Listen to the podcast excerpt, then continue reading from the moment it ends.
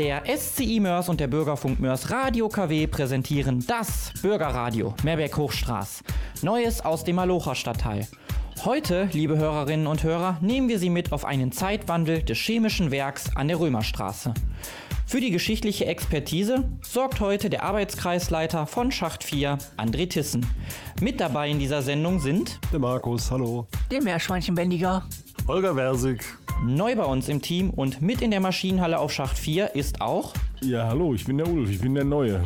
Aber ich darf im Moment nur im Keller arbeiten, weil nicht zu viel Licht auf meine Glatze fallen darf. Er gehört zu mir, wie mein Name an der Tür. Herzlich willkommen bei uns im Team und wie es sich auf dem Pütt gehört, duzen wir uns alle. Und ich bin Lukas Hollenberg und wir starten in diese Sendung mit Reinhard Fendrich, weil er Herz hast wie ihr Bergwerk. Weil du stolz bist, wenn du warst und dich trotzdem zu belast, will ich dich.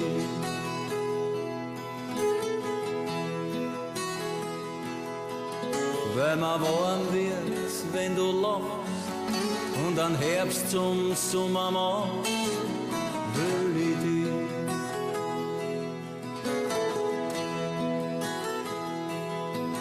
Weil ein bisschen Glück für die noch lang nicht reicht.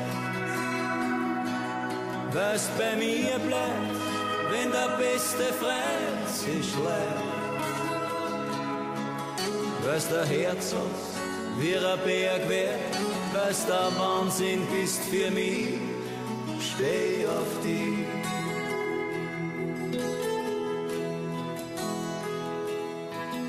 weil ich mit dir alt werden kann, weil wir ewig Kinder sind, brauch ich dich.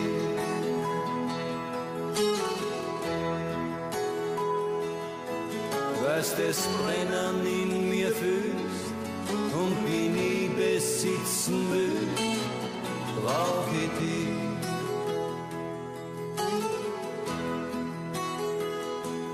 Weißt den Grund, warum's bei mir bist,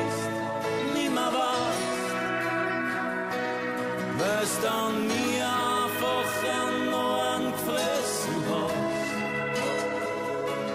Weil ich nur bei dir daheim bin, weißt der Wahnsinn bist für mich, steh auf dich.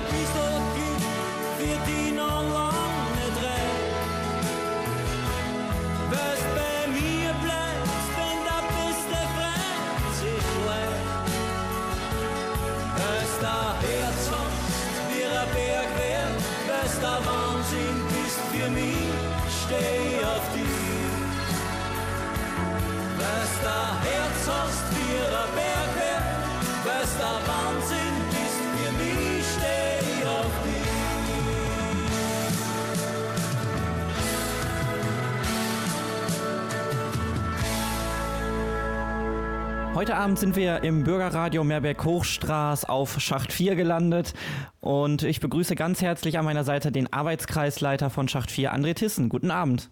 Ja, Glück auf, hier auf Schacht 4. Richtig, ein herzliches Glück auf. Wir unterhalten uns heute Abend über das äh, chemische Werk Ineos, aber auch über die Zeche Rheinpreußen. Wann hat das denn angefangen auf Schacht 4, Schacht 5 oder Schacht 9 mit Rheinpreußen hier in Mörs?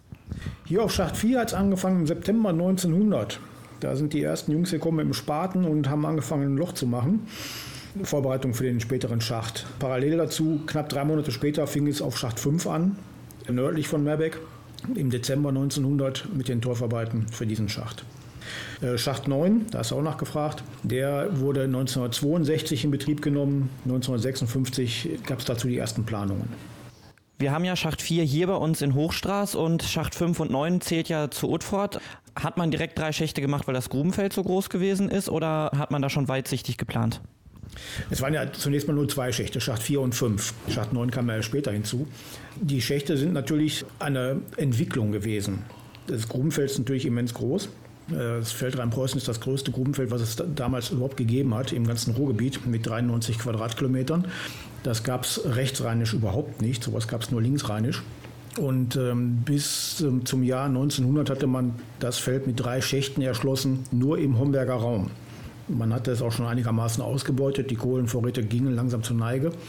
Deswegen begann man dann mit dem Abteufeln hier im Jahr 1900 mit den Schächten 4 und 5, was sich dann weiter fortsetzte mit den Schächten 6 und 7 in Repeln. Im Jahr 1922 begannen die eigentlichen Teufarbeiten, wurden doch mal unterbrochen wegen der Wirtschaftskrise damals. Die Förderung aufgenommen wurde 1927 auf Bad Berg. André, ich komme nicht aus dem Bergbau und kann mit Abteufen nicht viel anfangen. Was bedeutet Abteufen? Das hatte ich gerade schon ganz kurz angerissen. Die Jungs haben mir ein Loch gebuddelt. Ganz einfach. Wir sind heute auf Schacht 4 in Hochstraß. Im Februar machten wir einen kleinen Spaziergang über das ehemalige Werksgelände auf Schacht 5 und 9. Dort stand nicht mehr viel von den Gebäuden.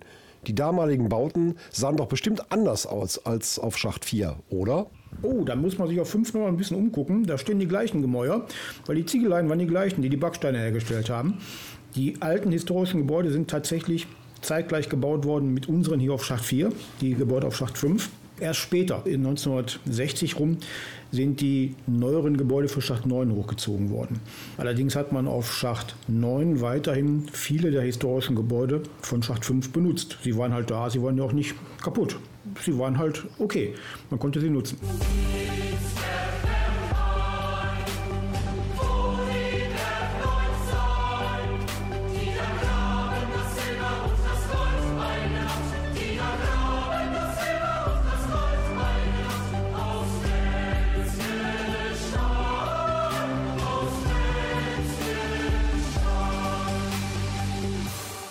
Andere Tissen auf Schacht 4 in Hochstraß gab es ja die Kokerei.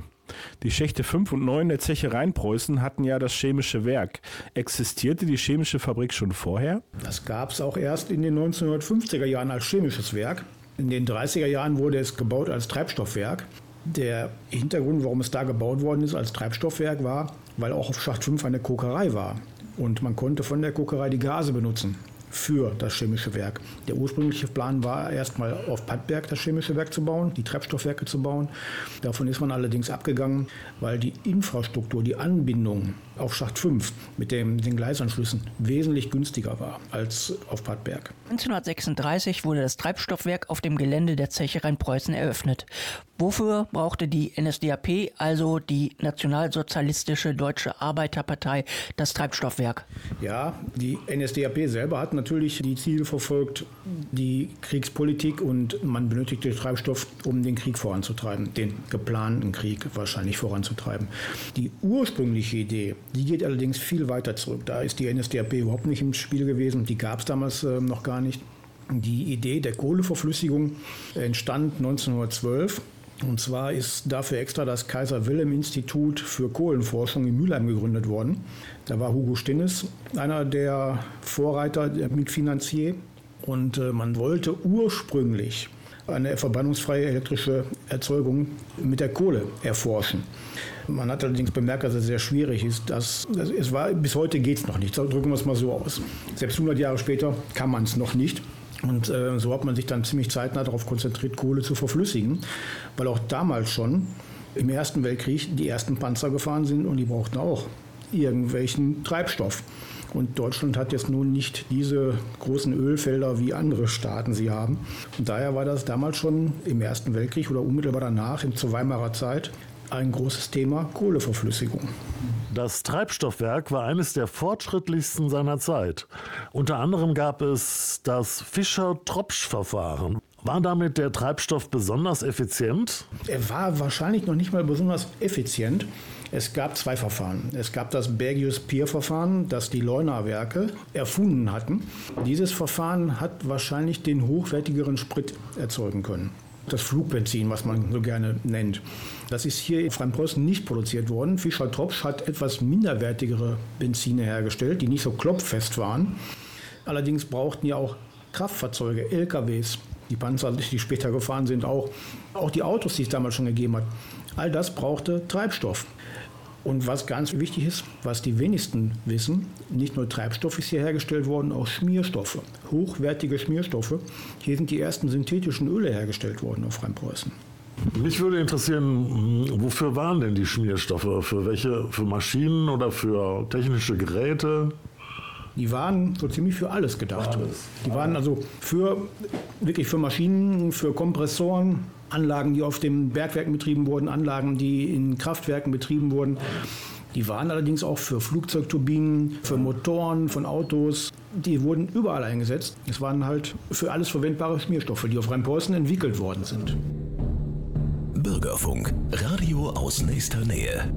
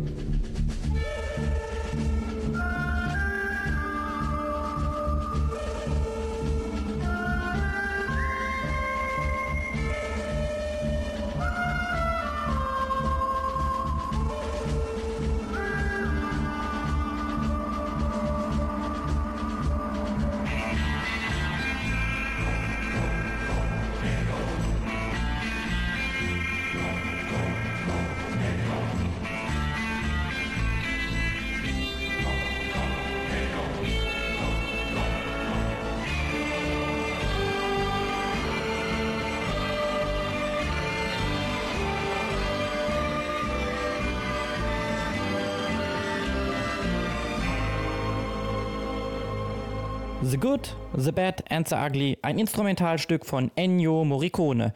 Heute Abend im Bürgerradio Meerberg-Hochstraß sind wir zu Gast auf Schacht 4 beim Arbeitskreisleiter André Tissen und unterhalten uns über die chemischen Werke und das Werksgelände von Rheinpreußen. Ein interessanter Fakt ist ja, dass der Ortsteil Meerberg und Hochstraß einer der größten Widerständler ja gegen die NSDAP gewesen ist und äh, auch am höchsten also für die Sozialdemokratie gewählt hat und gegen die NSDAP. Sie wurden aber am meisten bombardiert. Hat das was mit dem Treibstoffwerk zu tun? Ja, selbstverständlich hat es mit dem Treibstoffwerk zu tun. Die Alliierten waren sich ja von Anfang an darüber im Klaren, was da gebaut wird. Man hatte ja sogar ansatzweise eine Kooperation lange vorher mit den äh, Vereinigten Staaten, was die Kohleverflüssigung anging. Nur hat, da die USA über Erdölreserven verfügen oder über eigene Erdölquellen verfügen, hat man das nicht weiter verfolgt, wusste aber, was die Deutschen betreiben. Von daher wussten sie auch, was hier in Meerbeck gebaut worden ist. Dass es so effizient war, hat man erst nach dem Krieg festgestellt, aber prophylaktisch hat man es einfach eingeäschert, drücken wir es mal so aus. Eingeäschert heißt dann auch, es ist nach dem Krieg nichts mehr übrig geblieben oder konnte man Teile des, ich sag mal, Werksgeländes retten? Die Laboratorien sind unbeschädigt geblieben auf dem Gelände, erstaunlicherweise. Teile der Anlage sind demontiert worden und in östliche Bereiche geschafft worden des damaligen Deutschen Reichs. Im westfälischen Bereich bei Detmold hat man zum Beispiel die gesamte Dokumentation des Fischer-Tropsch-Verfahrens wiedergefunden, in einem Schloss gelagert. Und im Umfeld des Schlosses war es alles vergraben und gelagert, damit es niemand wiederfindet so schnell. Das war den Amerikanern auch so nicht bewusst. Äh, Man hat das Werk hier in größten Teilen als Schrott vorgefunden. Es, es hat knapp fünf Jahre Bombardement natürlich hat sehr gelitten, das Werk. Erstaunlicherweise war das zweite Werk, was es hier gegeben hat, die an, sogenannte Anlage 4. Die stand in Homberg neben Sachtleben. Die war fast unbeschädigt, weil die niemand auf dem Schirm hatte. Und auch erst über diese Anlage 4 sind die Alliierten damals aufmerksam geworden, dass hier Anlagen abgebaut worden sind und die ganze Dokumentation weggeschafft worden ist. Das war denen vorher gar nicht bewusst. Die Anlage 4 gibt es heute noch oder wurde die Anlage abgerissen? Die Anlage 4 hat es bis in die 70er Jahre noch gegeben. Ähm, Ende der 60er Jahre, 68 rum meines Wissens, hat es einen großen Brand dort gegeben. Danach ist sie nochmal provisorisch in Betrieb gegangen, wurde dann aber später stillgelegt. Es hat sich nicht mehr gelohnt, diese Anlage zu bauen. Heute befindet sich dort, das ist in der Nähe von der Hauptverwaltung von der Rheinpreußen oder der ehemaligen Ruhrkohle. Heute befindet sich dort zum Beispiel die Firma Heller Sonnenschutztechnik äh, auf dem Gelände, angrenzend an Sachtleben. Dieses Gebiet, da stand früher diese Anlage 4. Ja, mich interessiert, ähm, ob Sie äh, Spione hatten, die getarnt, sag ich mal so, im Werk tätig waren, um herauszufinden, ob jemand die Superformel ausfindig machen kann oder ob jemand äh, der Firma Schaden zufügen kann. Tja, das ist eine gute Frage. Da habe ich leider auch keine Kenntnisse. Ich könnte mir natürlich vorstellen, Anekdote oder kein, nein. Na, ich möchte es hier nicht erfinden. Ne? Ähm, ich könnte mir natürlich vorstellen, dass die Alliierten sehr äh, interessiert daran waren, Forschungsergebnisse zu bekommen, weil sie wahrscheinlich auch gehört hatten oder auch schon im Vorfeld vor dem Krieg gehört hatten, dass die beiden äh, Forscher, die hier tätig waren, der Dr. Göbel und der Dr. Grimme, sehr, sehr weit mit ihren Ergebnissen schon waren und auch die Anlage, die hier gebaut worden ist, permanent erweitert wurde. Das kam ja nicht von ungefähr. Also man war wahrscheinlich interessiert, aber ob man hier Spione reinbekommen hat, äh, da bin ich mir nicht sicher. Sind wahrscheinlich nicht enttarnt worden dann. Die sind unauffällig geblieben die ganze Zeit. Wahrscheinlich, wenn welche da waren, wahrscheinlich ja. Hatte sich die NSDAP-Führungsspitze mal in den Treibstoffwerk an der Römerstraße sehen lassen, um sich nach dem Forschungsstand zu erkundigen? Denen ist wahrscheinlich genauso wenig gesagt worden wie den Spionen. Aber die NSDAP-Führungsspitze hat sich natürlich mit dem Werk profiliert. Es gab zum Beispiel im Oktober 37 einen Besuch vom ehemaligen König von England, Edward VI. meiner Meinung nach. Er war damals schon nicht mehr König. Das war der nette Herr, der abdanken musste wegen seiner anschließenden Frau Wallace Simpson. Man kennt sie ja wahrscheinlich vom Namen her. Und ähm, er war mit dem Dritten Reich sehr verbunden und kam dann, nachdem er abgedankt hatte, anschließend zu einem Besuch hierhin und hat sich dann die Anlagen vorführen lassen. Ob er als Spion hier war, bezweifle ich.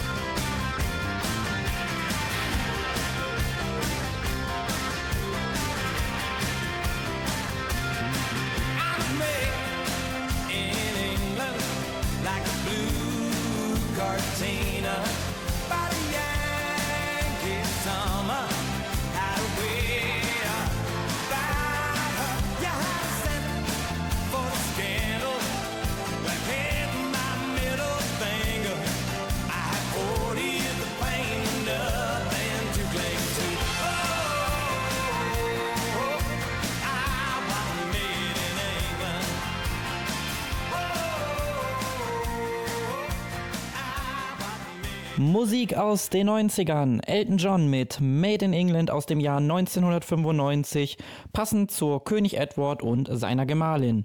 Wir sind heute Abend bei André Tissen, Arbeitskreisleiter auf Schacht 4. André Tissen hat einige Fakten zu den chemischen Werken in Mörs-Merbeck studiert und steht uns heute Abend Rede und Antwort. Nach dem Zweiten Weltkrieg hatten wir ja gesagt, das Werk ist bis auf ein paar Sachen nahezu eingeäschert worden. Hat man dann gesagt, okay, jetzt bauen wir dieses Werk komplett wieder auf oder hat man gesagt, okay, wir bauen es in anderer Form komplett neu auf, indem man zum Beispiel auf Schmierstoffe dann jetzt geht? Die Schmierstoffe waren also nicht hier in Merbeck, die waren äh, dann generell in Homberg anschließend äh, beheimatet. Man hat dann später auch Waschmittelzusätze erfunden. Ich denke, Henkel hat davon profitiert mit Persil. Hier in Merbeck gab es erste Überlegungen, das Werk wieder aufzubauen, aber die Alliierten haben der Sache schnell einen Riegel vorgeschoben, weil die Kohleverflüssigung verboten wurde. Es war halt der Treibstoff oder der Motor für den Krieg, äh, den die Deutschen betreiben konnten. Es war die Flüssigkeit, die sie brauchten. Das wollte man den Deutschen nicht mehr ermöglichen. Man hat es also verboten, äh, Kohle zu verflüssigen. Und die Anlagen waren aber noch teilweise Also die Forschungslaboratorien waren noch teilweise intakt und da hat man dann überlegt, was macht man draus und hat dann die sogenannte Kohlenwasserstoffforschung vorangetrieben und hat dann chemische Zusatzstoffe wie Alkohole, Ketone, ich bin jetzt kein Chemiker, was auch immer man damit machen konnte. Ähm, man war sehr erfolgreich mit dem, was man dann da erforscht hat und hat dann auch pharmazeutische Mittel plötzlich herstellen können, Anfang der 50er Jahre, Zusatzstoffe für Lacke und so weiter und so fort. Und da waren weiterhin die beiden Doktoren Grimm und Gölbel dran beteiligt und auch damit waren sie sehr erfolgreich. Und das ist dann auch die Zeit gewesen, wo sich dann äh, das chemische Werk mehr und mehr von Rheinpreußen gelöst hat, oder war es da immer noch eins? Das war immer noch eins. Es gehörte zu Rheinpreußen bis tatsächlich zum Schluss, bis 1969 war es eine Verbindung. Das ganze Konsortium Rheinpreußen, also die Steinkohlenbergwerk Rheinpreußen AG, wurde 1959 verkauft von der Familie Haniel, die damals noch den Privatbesitz hatte, an die DEA, die Deutsche Erdöl AG. Und die ist dann 1966, 67 in etwa übergegangen an die Texaco, das amerikanische Erdölunternehmen. Und da war allerdings, da waren die chemischen Werke, wie sie dann anschließend auch hießen, weil Treibstoff wurde ja nicht mehr hergestellt. Und das Steinkohlenbergwerk selbst, der Schacht 9 damals, waren immer noch eine Einheit. Und nach der Schließung äh, der beiden äh, Schächte 5 und 9, oder besser gesagt von Rheinpreußen, dann ist es aber eigenständig dann geworden? Nein, ähm, Schacht 9 wurde erst 1990 geschlossen mit der Gründung der Ruhrkohle AG. Da wurden die chemischen Werke dann abgespalten. Die Rheinpreußen AG existierte weiter unter dem Dach der Texaco und äh, sie behielten für sich die Teile der Immobilien und äh, die chemischen Werke und das Kraftwerk, was auch dort gestanden hat. Und ähm, das Steinkohlenbergwerk mit einem Teil der Immobilien gegenüber an die Ruhrkohle AG. Die Produkte interessieren, für die hier zugearbeitet wurde, sag ich mal. Also Zusatzprodukte. Also du meinst äh, von der Kohle her. Ja, genau. Sozusagen waren das Abfallprodukte oder Kannst du da was zu sagen, André? Also man hat äh, Kokereigase teilweise verwendet.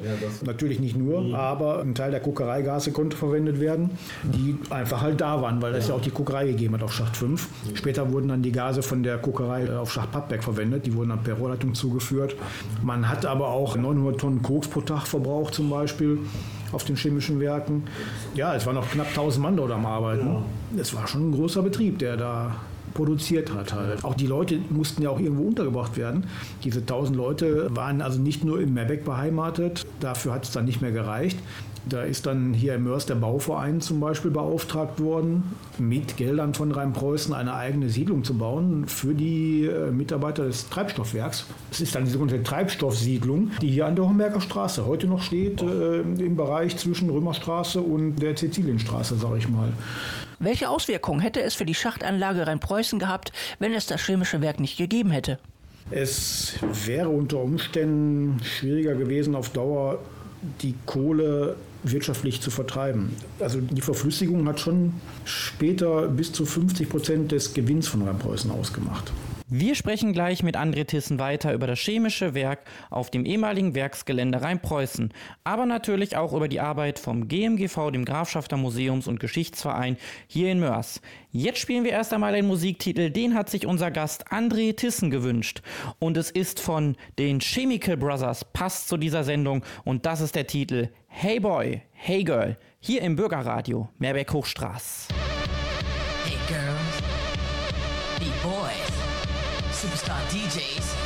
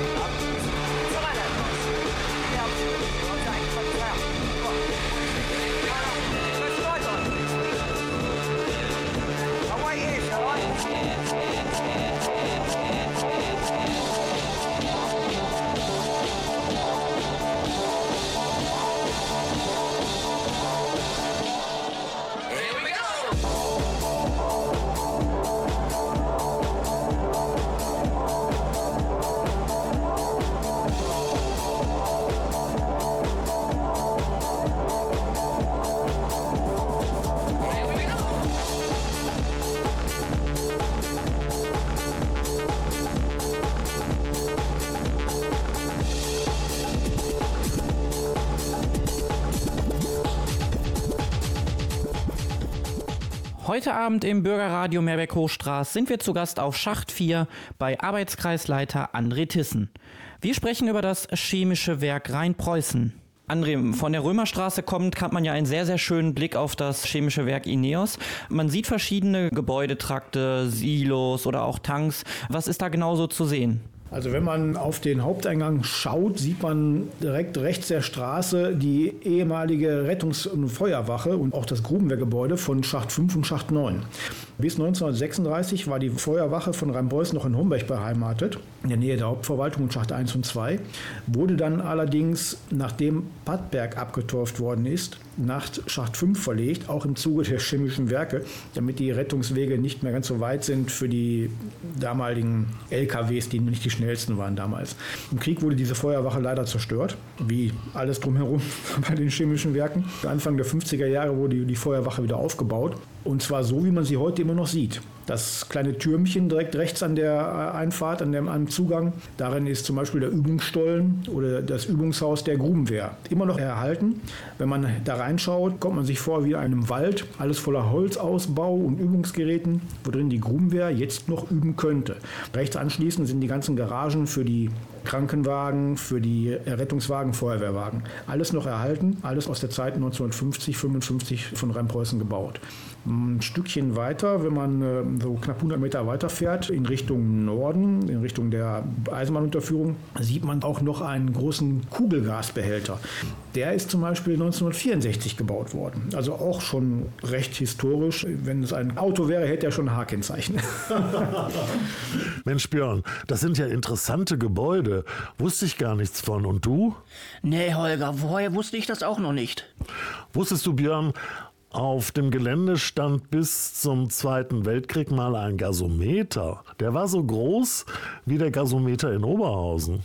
Wow, das hätte ich nicht gedacht. Besonders bekannt ist ja auch die große Fackel auf dem Gelände. André Tissen, welche Aufgabe erfüllt die Fackel? Die Fackel wird meistens entzündet, wenn es irgendwelche Störungen gibt im Werk selber oder auch außerhalb des Werks. Es gab zum Beispiel vor ein oder zwei Jahren Kabeldiebe ähm, auf dem Gelände von ehemals Schacht 5 und Schacht 9. Die haben in der 25 kV Trafostation, die noch original ist von damals sogar, hat man versucht, Kabel zu klauen, hat dann äh, in der 25 kV Anlage, die noch in Betrieb ist, einen riesen Kurzschuss verursacht und daraufhin sind die Anlagen runtergefahren. Und man drückt ja nicht einfach auf den Knopf und dann ist gut. Da kocht alles ein bisschen weiter und das muss dann dementsprechend durch die Fackel raus. Ne? Also quasi Gase werden dort oben abgefackelt. Ja, Gase werden dort abgefackelt, damit da im chemischen Werk selber anschließend keine explosiven Gemische entstehen, die dann hochgehen könnten und dann, dann womöglich noch mehr Werk mit zerstören würden. Ne? Stichwort Grubenwehr. War die Grubenwehr also nicht nur für Untertage zuständig, sondern auch für das chemische Werk? Also hatten die dann ich sag mal, eine Doppelausbildung? Nein, es gab da zwei verschiedene Abteilungen. Es gab die BAN-Wehr, das war die Feuerwehr. Also BAN heißt äh, Bergbau AG Niederrhein, also ab den 70er Jahren zu Rohkohlezeiten. Vorher war es die Werksfeuerwehr Rheinpreußen und die Grubenwehr war eigenständig. Man trainierte zusammen, man saß zusammen in dem Gebäude, man machte alles zusammen. Aber im Regelfall war die Grubenwehr für den untertägigen Bereich zuständig und die Feuerwehr für den übertägigen Bereich und den Garschutzbereich. Wenn es wirklich haarig geworden wäre unter Tage, hätte auch die Feuerwehr mitgeholfen. Untertägig, sie hatten Einblick, sie waren auch ausgebildet dafür. Bedeutet, die Rheinpreußen AG suchte damals nicht nur Bergleute und Arbeitskräfte für die Verwaltung, sondern auch für das chemische Werk. Ja, ich hatte vor kurzem sogar noch eine Annonce gesehen in der Werkszeitschrift Werk und Mensch aus dem Anfang der 60er Jahren dass man für den neuheitlichen Beruf Mess- und Regeltechniker plötzlich Auszubildende suchte. Man musste den Beruf erstmal erklären in der Werkzeitschrift, weil sich natürlich da niemand was darunter vorstellen konnte. Das war der Tatsache geschuldet, dass die chemischen Werke sich weiterentwickelt hatten und auch mit langsam Elektronik ins Spiel kam. Elektronik in Anführungszeichen, Transistoren gab es noch nicht, also es gab noch Röhren, aber auch die mussten gewartet werden. Nach der nächsten Musikpause sprechen wir mit André Tissen über den Grafschafter Museums- und Geschichtsverein Mörs. Und das ist Martin Zollweg mit GTA Intoxicated.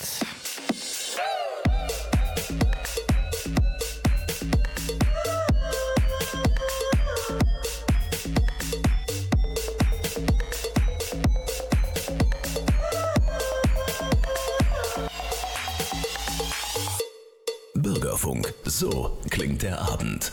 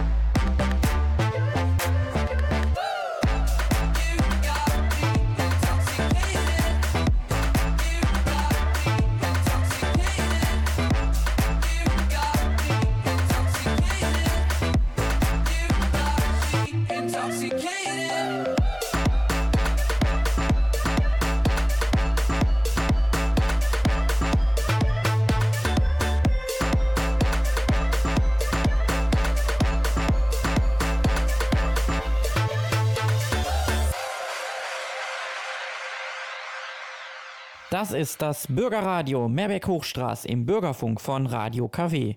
André Tissen, wenn wir jetzt noch mal ganz kurz auf das Werksgelände Rheinpreußen schauen, was ist denn heute noch da? Schacht 5 und Schacht 9 sind ja weg. Hier ist ja noch, ja, ich sag mal, sehr vieles intakt. Schacht 5 und Schacht 9 ist auch noch teilweise intakt. Also hier sind noch äh, auf Schacht 4 in, intakt, haben wir noch zum Beispiel gegenüber von unserem Gebäude hier die Elektrowerkstätten, die mechanischen Werkstätten, das Fördermaschinengebäude, wo drin wir uns befinden, die Schachthalle samt Fördergerüst, der Mannschaftsgang, die ehemalige Lampenstube des Magazins, die Kaue, die Verwaltung, die Lichthalle, ein Teil des Fördnergebäudes. Das sind die Bestandsgebäude hier auf Schacht 4.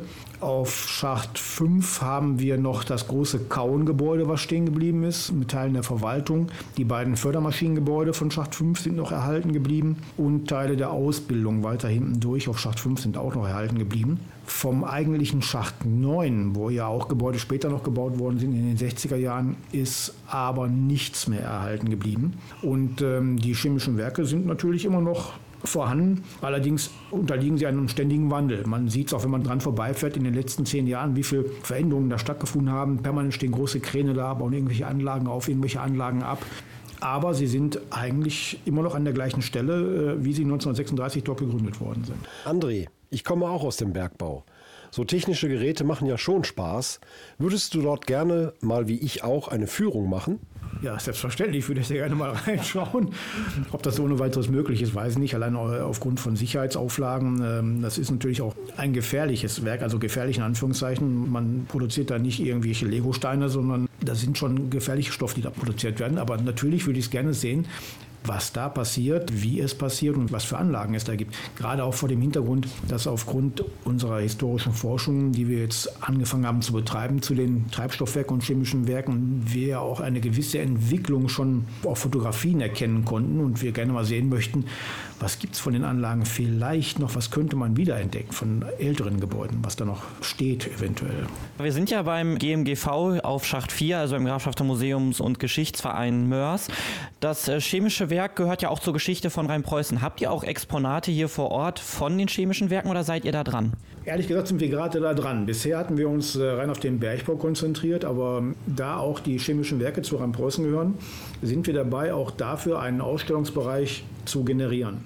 Wir haben das Glück, einen Günstling zu haben, einen Gönner zu haben, drücken wir es mal so aus, der uns aus dem Erbe seines Vaters viele Kleinigkeiten zukommen lässt, die die chemischen Werke bzw. die Rheinpreußen GmbH ausgemacht haben. Man sieht zum Beispiel, ich kann es euch jetzt zeigen, wir werden es später in der Ausstellung sehen, hier oben diese Wasserkanne, die hat es an den Tankstellen gegeben. Wir haben hier unten die Ölbehälter. Das sind die tatsächlich Original-Ölbehälter von Rheinpreußen. Da ist sogar noch Öl drin. Wir könnten jetzt auffüllen, da sind Fettkartuschen bei. Wir haben ganz viele Exponate bekommen, die halt die chemischen Werke ausmachen, beziehungsweise die Rheinpreußen GmbH. Die GmbH war der Teil, der von Rheinpreußen, der für den Vertrieb der Treibstoffe bzw. später der chemischen Produkte zuständig war. André, welchen Eindruck habt ihr vom GMGV? Wie wird das Werk in Meerbeck wahrgenommen? Also ich hoffe doch eher positiv, weil es ist ja immer noch einer der größten Arbeitgeber hier im Mörs weiterhin, auch wenn ähm, die Industrien in der Umgebung weiter abgebaut werden. Ich denke, man sollte so etwas weiterhin positiv sehen, auch wenn man deutschlandweit die Industrialisierung ja nicht gerade noch fördert, drücke ich es mal so aus. Ne? Habt ihr als GMGV Wünsche vom chemischen Werk? Vielleicht weitere Exponate für die Führungen auf Schacht 4? Also wünschen ist jetzt vielleicht ein bisschen übertrieben. Ich könnte mir vorstellen, dass wir spätestens in drei Jahren vielleicht gewisse Kooperationen eingehen könnten. Dann ist immerhin 90-jähriges Bestehen des chemischen Werkes und sie hätten vielleicht ein bisschen was zu feiern und ähm, wir könnten da vielleicht unseren Teil zu beitragen, das chemische Werk dabei zu unterstützen, mit unseren Räumlichkeiten, mit unseren Exponaten, was weiß ich womit.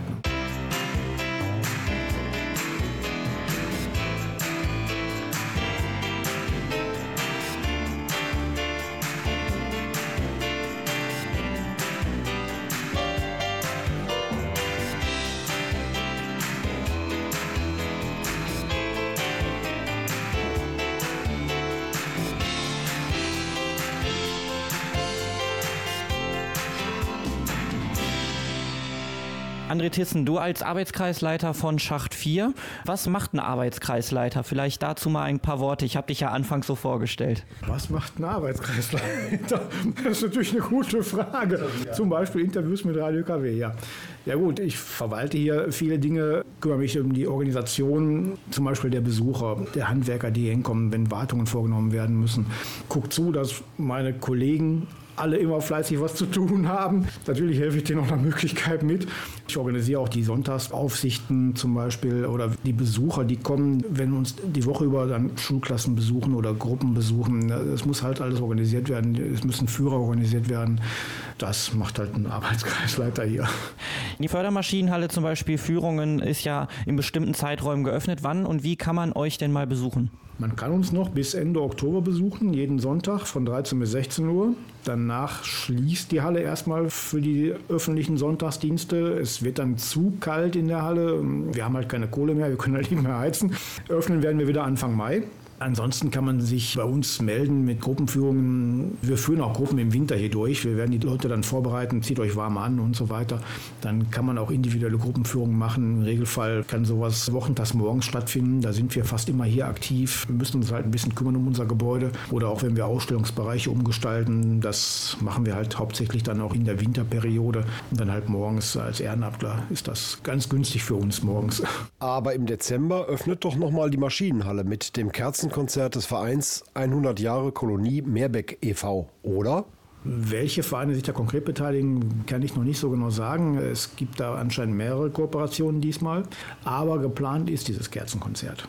Individuelle Führungen hattest du ja gerade gesagt. Was kann man denn dann bei euch machen? Ich sag mal, bei der Extraschicht habt ihr einmal die Maschinenhallenführung und man konnte ja den Weg des Bergmanns bis zum Schacht nachvollziehen. Das wird dann wahrscheinlich schwierig, weil laufende Betriebe auch äh, in diesen einzelnen Räumen drin sind, ne? Ganz genau. Die Außengebäude hier außerhalb von unserem Fördermaschinengebäude sind alle untervermietet. Und diese Führungen durch die Gebäude außerhalb finden tatsächlich nur zur Extraschicht statt, sind also das Highlight der Extraschicht. Ansonsten konzentrieren wir uns hier auf unsere historische Fördermaschinenhalle. Und die Leute können dementsprechend die alte Technik oben sehen bei uns. Die Maschine aus dem Jahr 1906, die noch original erhalten ist, mit ihren Umformeranlagen, ähm, was es da so alles zu gelingt. Auch von der Architektur her ist das da oben halt sehr spannend zu sehen. Das ist mal dieser Wow-Effekt, wenn die Leute reinkommen und wie toll das doch aussieht.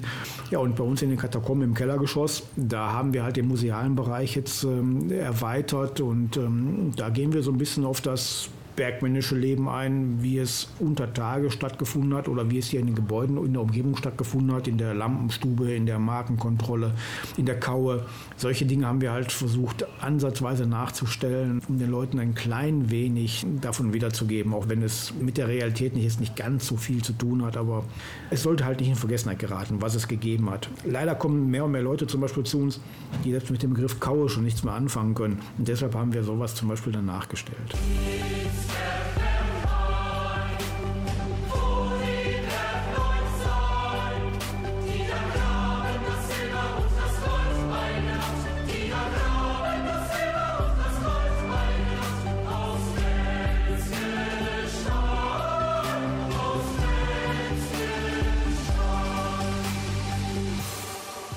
Sucht ihr noch Leute für den Arbeitskreis Schacht 4? Sei es ehemalige Bergleute oder auch welche, die nicht aus dem Bergbau kommen? Selbstverständlich sind wir da sehr interessiert dran, dass Leute zu uns kommen, die sich hier einbringen möchten, die ihr Herzblut quasi hier dran verschwenden möchten und uns hier unterstützen möchten bei dem, was wir tun. Sei es bei dem Aufbau von neuen Attraktionen im Kellerbereich. Wir zum Beispiel sind gerade aktuell dabei, eine Strecke nachzubauen, zu verdunkeln, damit wir auch mit Sicherheit mit Wetterlampen dort hineingehen können und den, den Leuten demonstrieren können, wie dunkel es war unter Tage. Nur mit einer Wetterlampe, bis in den 20er Jahren zum Beispiel. Solche Dinge, wenn die aufgebaut werden, das ist sehr zeitintensiv und da suchen wir natürlich immer noch Leute, die uns unterstützen. Aber auch Nicht-Bergleute können uns gerne helfen, zum Beispiel bei den Sonntagsdiensten. Es muss nicht immer ein Bergmann oben an der Tür sein und aufpassen, wer rein und raus geht oder die Leute empfängt und begrüßt. Da kann auch jeder sitzen, der Hallo sagen kann. Und äh, die sind alle gerne willkommen. Da sind wir um keinen verlegen, der uns helfen möchte. Der Grafschafter Museums- und äh, Geschichtsverein Mörs ist ja breit aufgestellt. Wo kann man sich bei euch melden, wenn man mitmachen möchte? Man kann sich melden, ja, zum Beispiel unter den beiden E-Mail-Adressen, die der Grafschafter Museums- und Geschichtsverein benutzen. Das ist zum einen die Haupt-E-Mail-Adresse info at gmgv-mörs.de Da kommt man dann in Kontakt mit dem Vorstand. Wenn man sein Interessensgebiet da schon so ein bisschen bekannt gibt, können der Vorstand die E-Mail weiterleiten an den zuständigen Arbeitskreis. Es gibt vier Arbeitskreise im äh, GMGV. Zum einen der Arbeitskreis Schlosspark, zum anderen der Arbeitskreis Schloss und Verein und noch der Arbeitskreis Stadtentwicklung Stadtgeschichte neben dem Arbeitskreis Schacht 4. Da könnte man schon sein Interesse vorher bekunden. Oder man kann sich auch direkt an uns auf Schacht 4 wenden. Wir haben eine eigene E-Mail-Adresse. Die lautet dann Schacht 4, eine arabische 4, auch at gmgv-mörs.de. Da könnte man auch sein Interesse bekunden. Oder man kommt einfach morgens hier hin. Wie gesagt, wir sind fast jeden Morgen hier, außer sonntags morgens, da bleiben wir dann mal was länger liegen. André Tissen, abschließende Frage für das heutige Interview. Was wünscht ihr euch aus der Sicht des GMGV? Ihr habt ja in den letzten Jahren schon sehr viel erreicht. Ja, was wünsche ich mir für die Zukunft? Ich wünsche mir, dass das ganze Gebäude hier auch mittelfristig nicht untergeht. Dass immer noch Besucher kommen werden, auch in 10, 15 Jahren und dass das Andenken zum Beispiel hier an diesem Bergbaustandort immer noch in Erinnerung gehalten werden kann. Und da tun wir jetzt schon alles für, weil wir ja auch wahrscheinlich die letzte Generation Bergleute sind, die jetzt gerade hier aktiv sind. Wir sind mit vier bis fünf Bergleuten hier aktiv. Ansonsten helfen uns noch Leute, die halt nie im Bergbau waren. Und wir sind die Letzten, die hier das Know-how noch reinbringen können. Und in 10 bis 15 Jahren hoffen wir, dass wir genug Know-how hinterlassen haben, dass auch Nicht-Bergleute das hier noch weiter betreiben können. Ein wunderbares Schlusswort und ein sehr eindringlicher Wunsch. André Tissen, vielen herzlichen Dank für das heutige Gespräch über die Zechereien Preußen, Schacht 4, 5 und 9 und über das chemische Werk Ineos oder Treibstoffwerk. Dankeschön und ein herzliches Glück auf. Bitte, gern geschehen, es hat mir gefallen und Glück auf. Bürgerfunk. Lokales bei uns.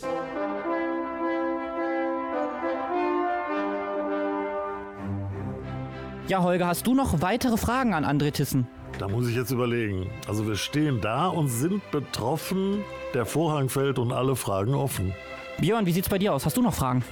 Nein, ich habe keine weiteren Fragen. Ich bedanke mich äh, für das Interview. Äh, es war sehr informativ. Vielen Dank.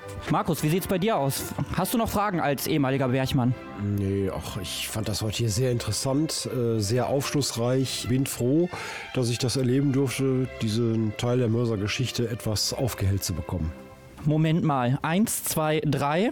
Wo ist denn eigentlich Nummer vier hin? Wo ist der Ulf? Habt ihr den gesehen? Ulf! Ulf! Hallo! Ulf! Ich höre was Gerumple aus dem Keller. Ulf, da bist du ja. Was hast du gemacht? Ihr müsst mir helfen, ich habe Scheiße gebaut. Irgendwie, irgendwie klappt das da nicht. Ich habe versucht, die ganzen Kohlesteine zu stapeln, das läuft irgendwie nicht.